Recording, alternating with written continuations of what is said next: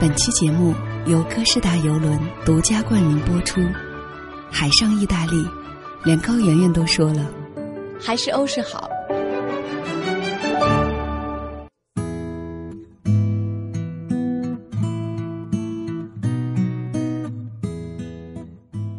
嘿，你好吗？我是三 D 双双，我只想用我的声音温暖你的耳朵。最近我很想跟你讲很多的故事，在这一系列的故事里。其实别人都习惯叫我“白日梦小姐”。我有时候生活在梦境里，有时候又活在别人的文字里。我分不清哪些是虚构的。我有时候会怀疑，我又是否真的存在。可是我真的哭了，笑了，爱了，也痛了。我觉得，虽然说是梦。说不定真的是另一个平行时空，在那里总发生着一些我所不知道的美好的，或者是悲伤的事。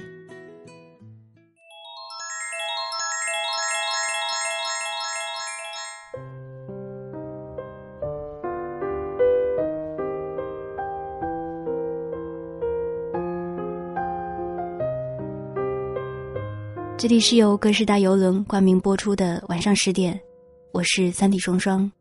今天白日梦故事里的女主角叫做花朵。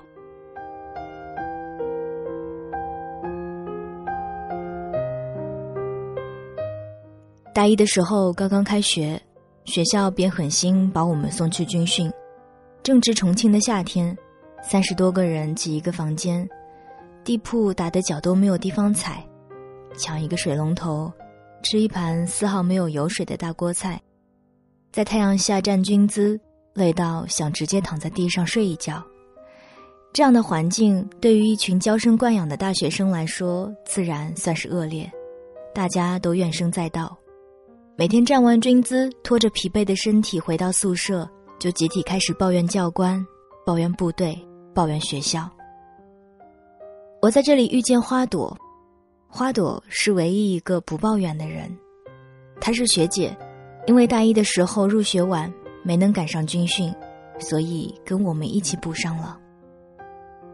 花朵一看就不是城里人，这句并不是贬低，而是事实。就算军训，大家穿一样肥大又粗糙的迷彩服，丑得不忍直视的胶鞋，但是花朵还是能看出不一样来。他皮肤黝黑，眉毛又粗又硬，手也很粗糙。他扎一个马尾，用红色的头绳，上面有一个褪色的差不多的蝴蝶结，总是傻乎乎的，对每个人都笑，说不上好看，也说不上难看。每天一回到宿舍，躺倒在床上，就觉得四肢都已经不是自己的了，呻吟的呻吟，打电话的打电话，睡觉的睡觉。而花朵的第一件事情就是脱掉当天的衣服去洗。大家累到不行，就有学妹开始撒娇：“花朵姐，能不能帮我一起洗啦？”花朵说：“好啊。”于是撒娇的声音又此起彼伏：“花朵姐，帮我也一起洗了吧？对啊，也帮我洗一下吧，顺便也帮我洗一下。我没外套，就帮我洗下短袖嘛。”她只是傻乎乎的说：“好啊。”一个宿舍只有一个水龙头，水断断续续，让我们忍不住盯着水流暗自鼓励。大家排着队洗澡，洗完就比较晚了。为了不耽误我们接水，他只在我们洗完澡以后再接水洗衣服。好多件衣服堆起来，一洗就要洗很久。有时候会有疲惫的学妹抱怨：“哎呀，谁一直弄水那么吵？”于是他就把水开得更小。动作更加小心翼翼，也就洗得更慢。我睡在靠着洗澡间的窗户旁边，等着一条似乎永远都不会来的短信，把屏幕按亮了一次又一次，却还是没有任何消息。心里烦得慌，就翻起来，趴着从窗户上看他，正好对上他的眼神，于是他又笑，轻声却放大口型说。还没睡呀？我点点头。太热了，睡不着。我盯着黑暗的手机看了一会儿，又把目光投向外面，对正在拧衣服的花朵说：“花朵姐，等你洗完不想睡的话，我们聊聊天吧。”他可能有点出乎意料，愣了一下之后，猛烈的点头。这是我和花朵的第一次正儿八经的交流。我们不同级，不同专业，顶多是这个三十多人的房间里的泛泛之交。却因为这一次失眠以后的聊天变得不一样了。我坐在床上往后退了一点，给他留出位置，他却只是瞪着梯子站在我的床沿看着我，不上来。我说：“怎么啦？你上来呀，这么站着多累啊。”他直摇头说：“不啦，别把你的床单弄脏了。”我笑了一下，说什么呢？上来吧。哪儿脏了？这是学校发的床单，太粗糙了。反正军训回去以后我也不会用。我拉着他的手臂拉他上来，于是他特别不好意思的爬上来了，但他还是把脚伸在外面。我问花朵：“花朵姐，你是哪儿人啊？”山东，你呢？我四川的，隔几个小时车程吧，不算远。花朵点头，我每次回去要坐好几天。我惊讶，好几天？不会吧？怎么那么久？花朵掰着手指头开始给我数。我要先坐火车到济南，济南坐六个小时的汽车。我听着一些我从来都没有听过的地名和在我印象中已经消失了的交通工具，似懂非懂的点了头，说。我们班有好几个山东男生，都长得好高啊！你也是，好高哦！我真的好羡慕你们这些大长腿。我以前念高中的时候跑步跑得慢，就有个外号叫短腿。花朵笑，四川女孩漂亮啊！你看我们学校四川的女孩子都长得挺好看的嘞，一个个都小巧玲珑。我说。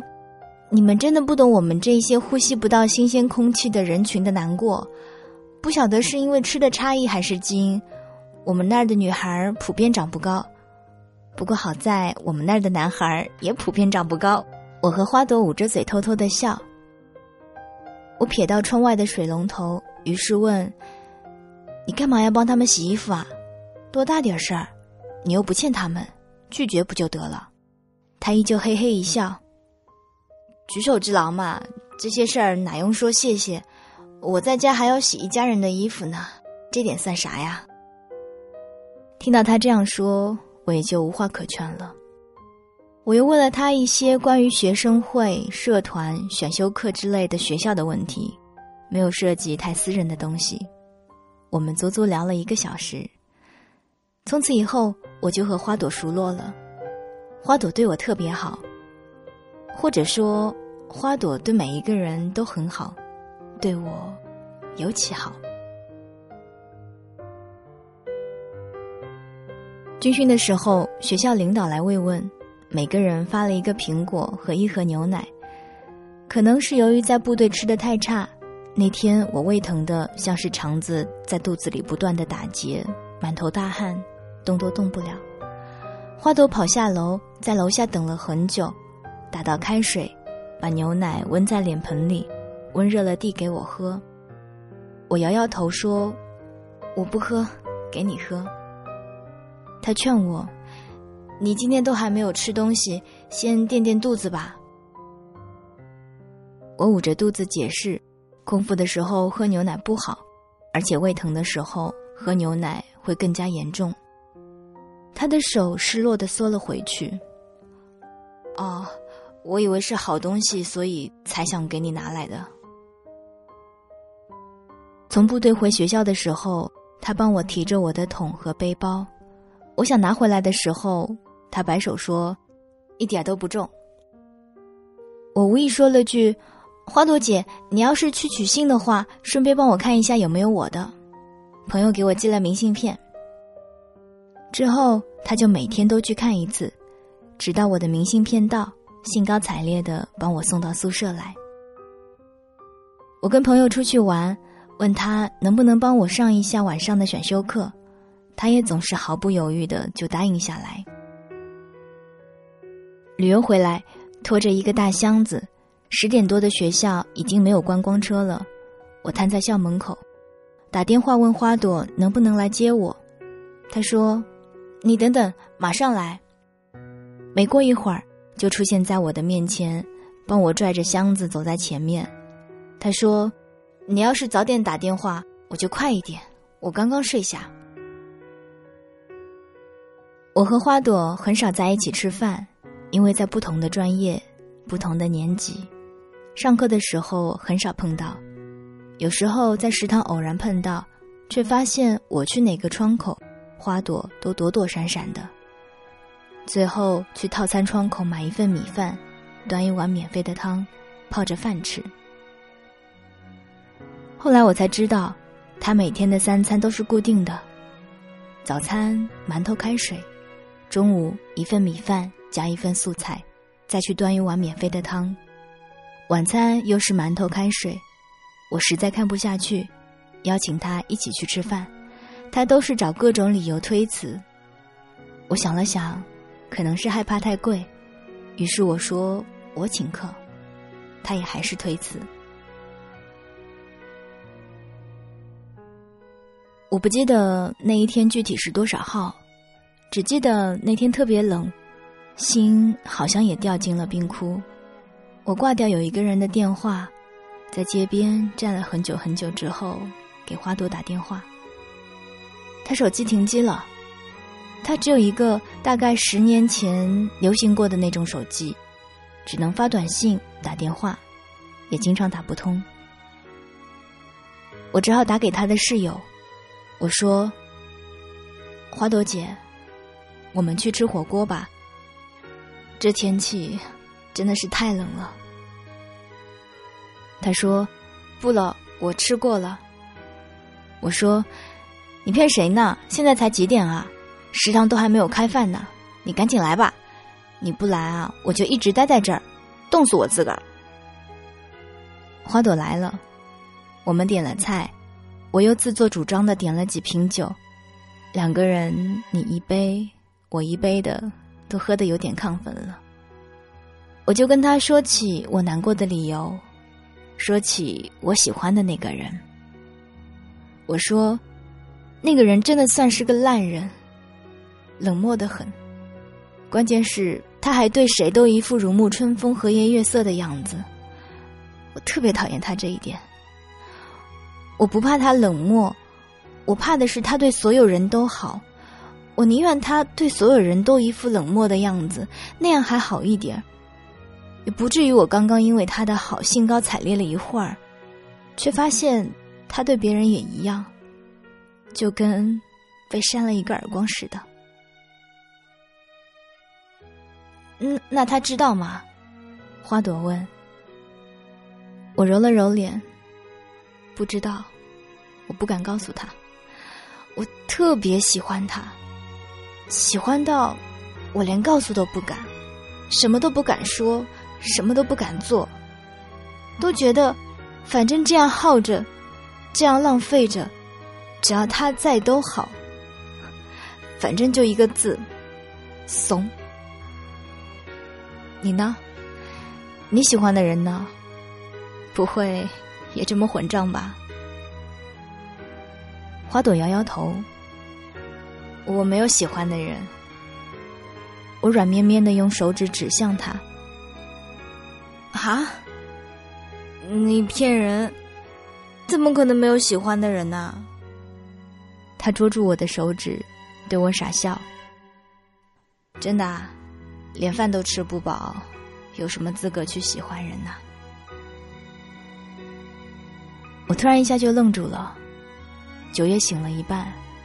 夹了一块牛肉到他碗里，快吃吧，免得煮老了。从此，我再也没有问过花朵关于喜欢的人的事。而在这不久之后，花朵居然有了一个男朋友，是一个公司的负责人，参加一个捐助活动的时候认识了花朵，觉得他处境困难，就多留心了一下他，一来二去就帮出感情了。我最开始知道这个事儿，不是从花朵嘴里，而是从别的女生嘴里。那段时间，我忙着学奥外的事儿，已经有一个月没有见着花朵了。我和他说了一会儿话，也看不出他有什么变化。我忍不住问了一句：“花朵姐，听说你有男朋友了？”他垂下眼睛，点了点头，然后又摇了摇头，说。其实算不上男朋友，他有老婆。嗯，那你，他对我很好。嗯，可是花朵姐，这样不好。从来都没有人对我这么好过。嗯，接着，我们陷入了长长久久的沉默。那个男人对她确实好。明明不漂亮又不优秀的花朵，男人却舍得花很多时间陪。按理说，这样的男人混迹在身边的女人绝对不会少，却偏偏看中了最质朴善良的花朵。哼，谁知道呢？人心这回事儿，又有谁能够自信的说可以掌握呢？男人给她在外面租了房子。在老家帮他修了一栋小洋房，送他弟弟读书，经常买礼物给他。我去过一次他在外面租的房子，他系着围裙去掉虾的头和泥线。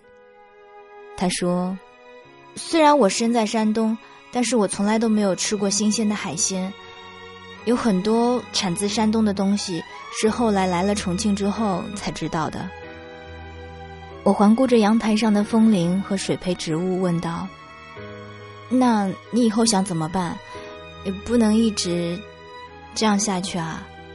他虽然好，但是他毕竟是一个有家庭的男人。”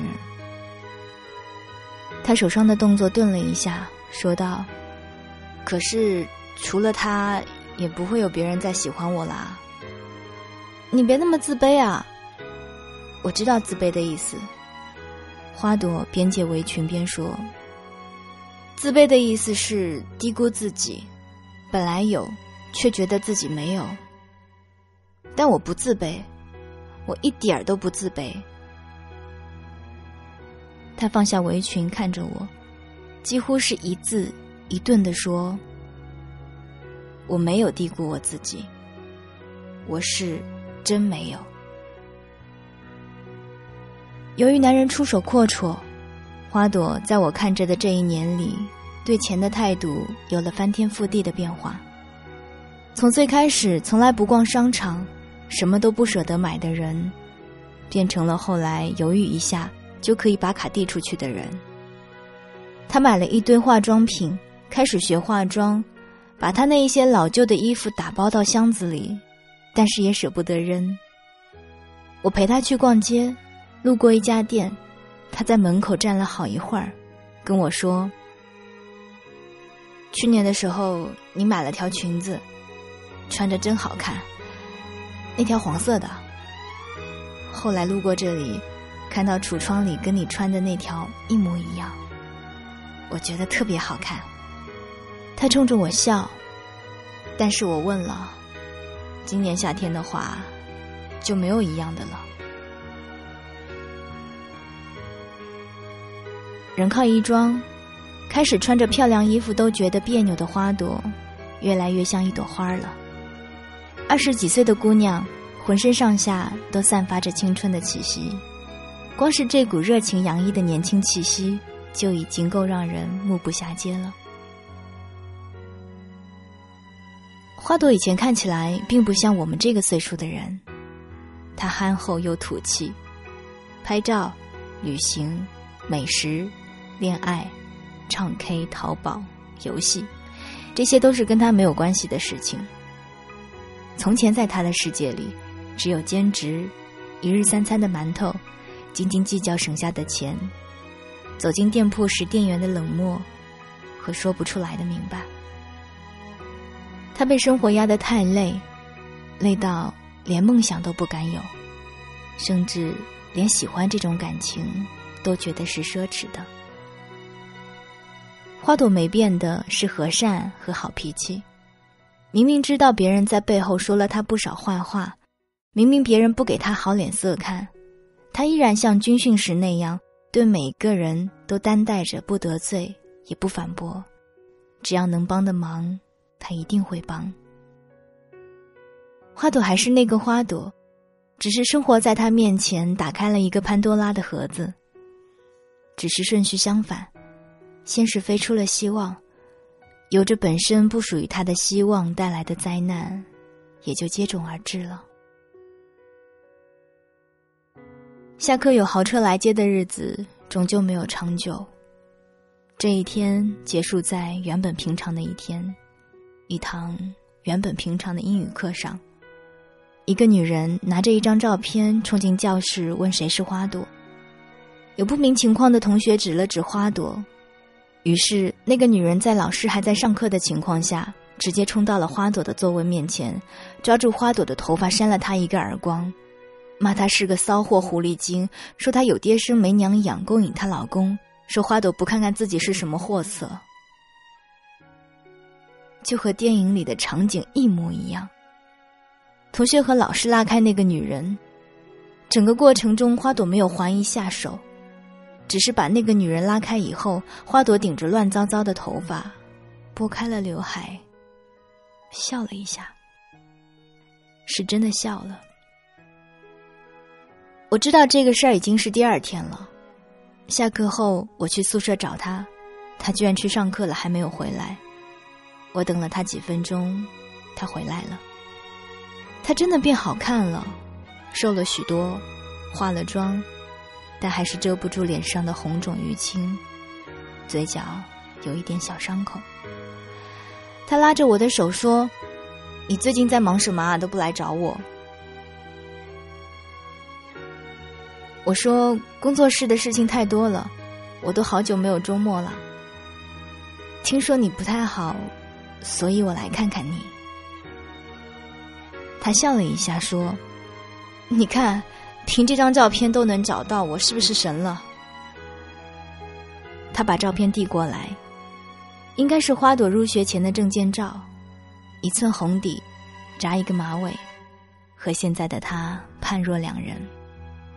我盯着照片看了好一会儿，伸出手轻轻碰了碰他的伤口，问他：“痛吗？”他摇头说：“不痛，真的。”一点也不。你觉得我还能好好生活吗？我把照片还给他。能吧？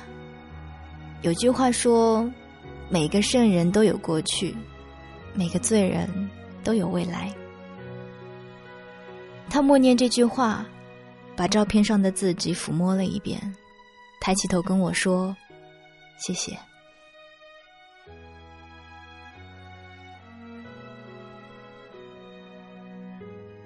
自此以后，我见到他的时间就越来越少了。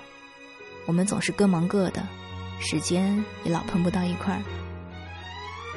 就这样，我下一次见到花朵的时候，就已经是花朵走之前了。他和那个男人分手，男人觉得对不住他，于是提出送他去国外读书。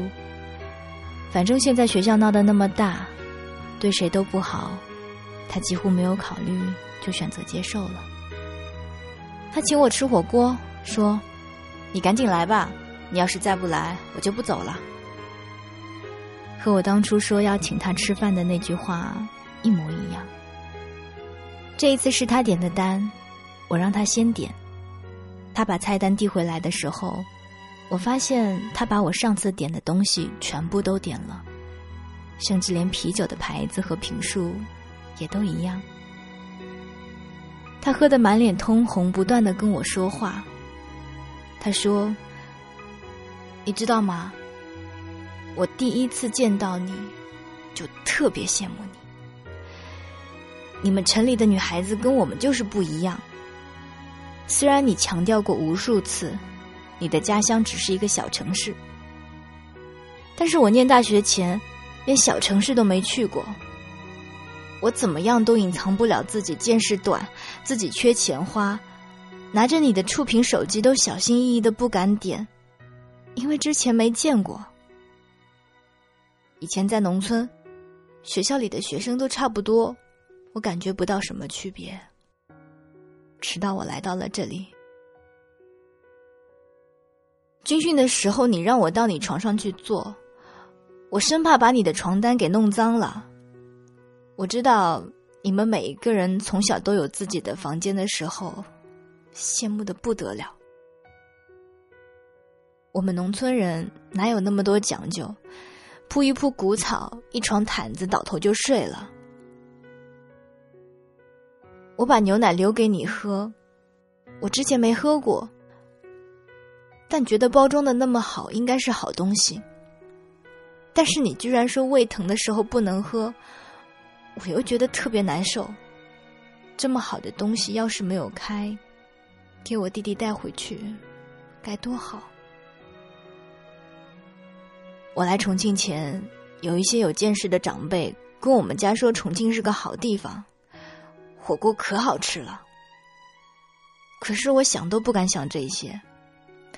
我老家的房子住了几十年了，外面下大雨，屋里下小雨，风一吹我们就得抱着锅碗往外跑，怕塌了。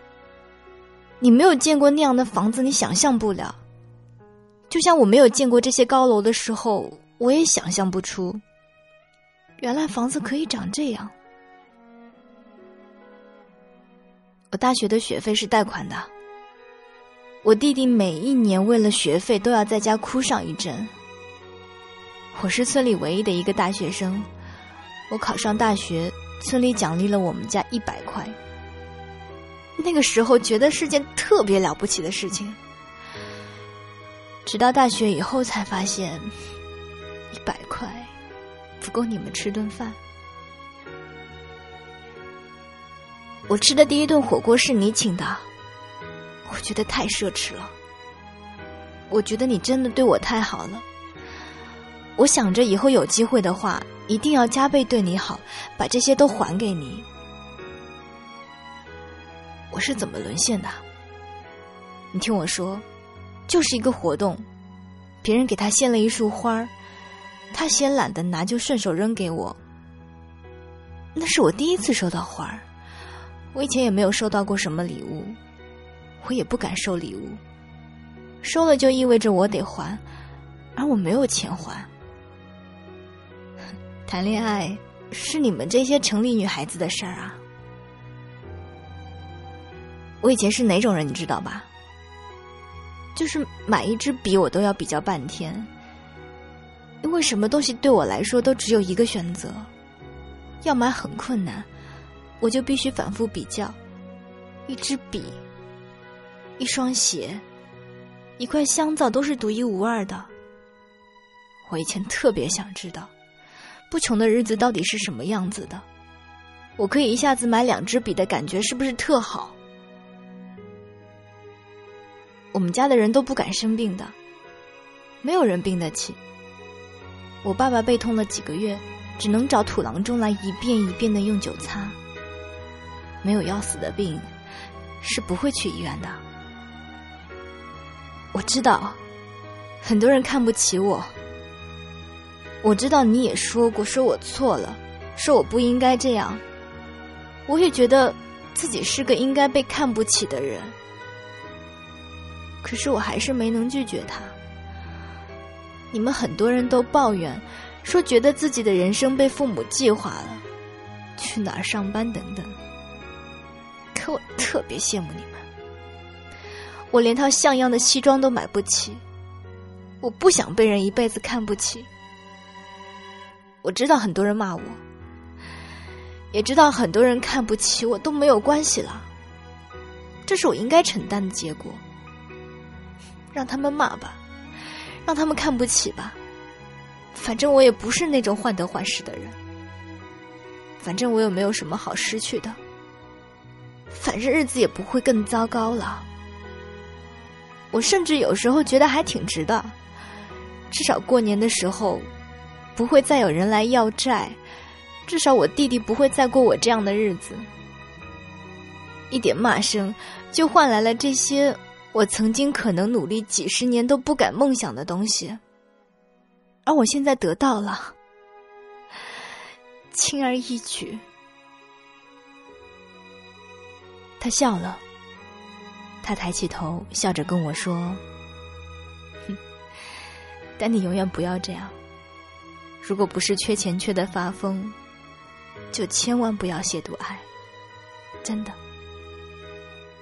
你要找一个你爱的人，他应该是你喜欢的那种样子，稍微有点肉，高高的，就算吵架也很开心。要找个那样的人谈恋爱，找个喜欢的人谈恋爱。最后，他在热气腾腾的烟雾中举起杯子跟我说：“干杯。”我拿起杯子跟他碰了一下，他又笑说：“哼，为了明天。”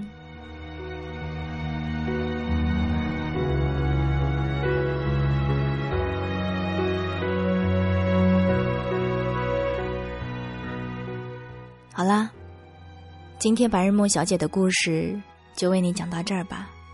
今天的故事是改编自杨美味的《花朵》。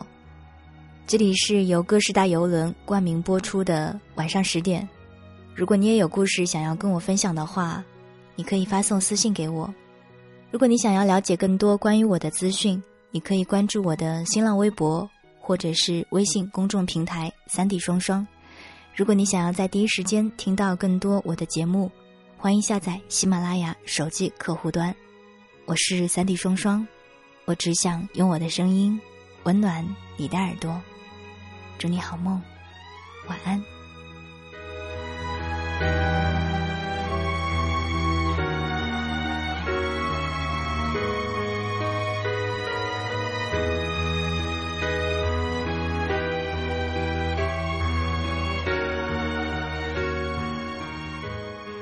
歌诗达塞琳娜号，二零一五年四月二十四日，上海启航，敬请期待。